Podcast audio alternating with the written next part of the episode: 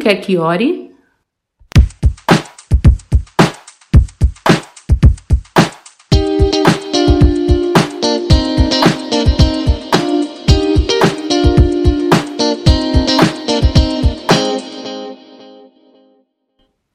Separei o texto de Êxodo 8, a praga das rãs. Depois disse o Senhor a Moisés: Entra a Faraó e diz-lhe: Assim diz o Senhor: Deixa ir o meu povo para que me sirva, e se recusares deixá-lo ir, eis que ferirei com rãs todos os teus termos, e o rio criará rãs que subirão e virão à tua casa e ao teu dormitório e, a, e sobre a tua cama, e as casas dos teus servos, e sobre o teu povo, e aos teus fornos, e as tuas amassadeiras, e as rãs subirão sobre ti, e sobre o teu povo, e sobre todos os teus servos. Disse mais o Senhor a Moisés: Dize Arão: Estende a tua mão com tua vara sobre as correntes e sobre os rios e sobre os tanques, e faze subir rãs sobre a terra do Egito. Arão estendeu a mão sobre as águas do Egito e subiram rãs e cobriram a terra do Egito. Então os magos fizeram o mesmo com seus encantamentos e fizeram subir rãs sobre a terra do Egito. E Faraó chamou a Moisés e Arão e disse: Rogai ao Senhor que tire as rãs de mim e do meu povo, depois deixarei ir o povo para que sacrifiquem ao Senhor. E Moisés disse a Faraó: Tu tens glória sobre mim quando orarei por ti, pelos teus servos e por teu povo, para que tirar as rãs de ti das suas casas, de sorte que somente fiquem no rio? E ele disse: Amanhã. E Moisés disse: Seja conforme a tua palavra, para que saibas que ninguém há como o Senhor nosso Deus. Bom, a praga. O que é uma praga, né? A praga é algo que podemos considerar um, um grande mal coletivo que vem é, como uma desgraça, né? Realmente para fazer a gente perder ali a, a, a, graça das boas relações entre as pessoas. Que imagina um cenário desse, terrível. Imaginar. Para um, para um segundinho aí, três segundinhos. Imagina. Você já viu uma rã? Imagina a rã. Na cama, rã subindo em cima de você, rã na cozinha, rã no forno, rã na panela, rã na assadeira, rã na casa de todo mundo, no quintal, rã para todo lado. E um animal que não é silencioso, né? Além da, de ser aquele aspecto meio melado, sei lá, é, tem a situação ainda do, do barulho, do, do som que ele emite, né?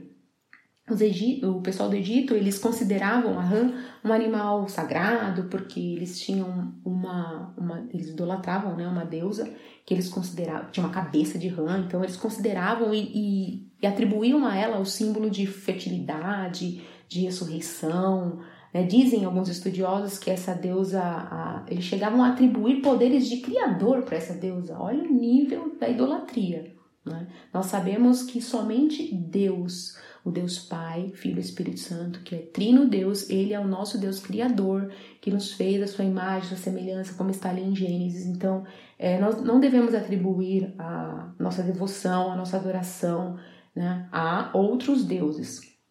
E eles tinham aquilo como divino. E, e essa praga to, é, transformou, tornou aquilo que era divino em algo repugnante, porque é um cenário tenebroso, cheio de rã, Imagina a confusão que estava, né? A, a, a, paz já tinha acabado. A, só ali, nossa, repugnante. Só de pensar, só de ler assim já dá uma, uma coisa ruim. E eles tinham aquilo, né, como como divino, então não matavam. E estavam cercados por, por muitos dos animais, muitos, muitos, muitos. Cobriu a terra do Egito, né? Uma praga mesmo.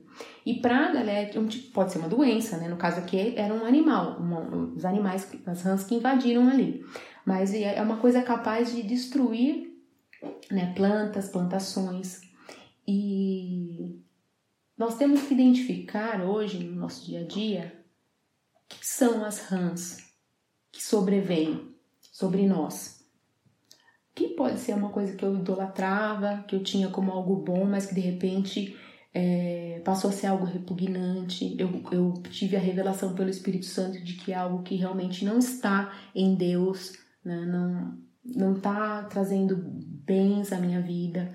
Na verdade, isso está fazendo o quê? Trazendo desgraça, trazendo confusão, está destruindo a minha saúde, meu ânimo, minha paz, minha alegria, a minha comunhão com Deus. Então, dentro de um cenário tão perturbador, parecido com esse das rãs, que a gente pode estar vivendo em algumas circunstâncias, que, que é necessário uma atitude hoje. Não fazer como o faraó fez, né? Amanhã, não. É, a palavra de Deus, um dos nomes do nosso Deus é já. Salmo 68, versículo 4, ele menciona: Cantai a Deus, cantai louvores ao seu nome, louvai aquele que vai sobre os céus, pois o seu nome é Jeová, exultai diante dele. Ele é um Deus de já, de hoje, que pode, é, assim, mover e mudar, tirar a gente dessa situação de possível praga, né? Que seja uma rã, tirar essa rã. Nossa, nossa atitude também tem que ser de buscar em oração hoje, né? A palavra é a do dia, então que possamos orar hoje, né? Realmente ter uma atitude de se mover em Deus, chutando essas rãs para longe das nossas vidas, né?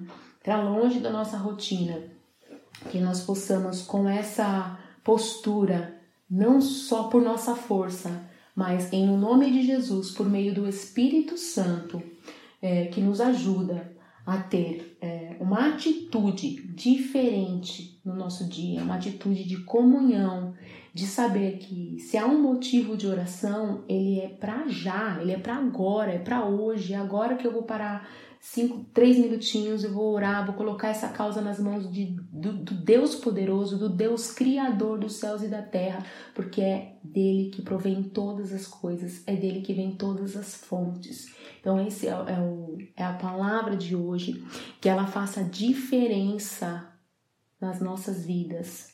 Né? Lembra do faraó que falou amanhã e não faça igual. Que possa fazer hoje a oração, que possa rogar a Deus hoje, que possa fazer a sua o seu pedido, né, de libertação, de cura, de salvação, de restauração do lar, da família, das relações, daquilo que é, você tem buscado em Deus. Que hoje a nossa atitude seja chutar as rãs. chutar, identificar e chutar essas rãs né? que essa palavra continue falando durante todo o seu dia, que seja extremamente abençoado, em nome de Jesus.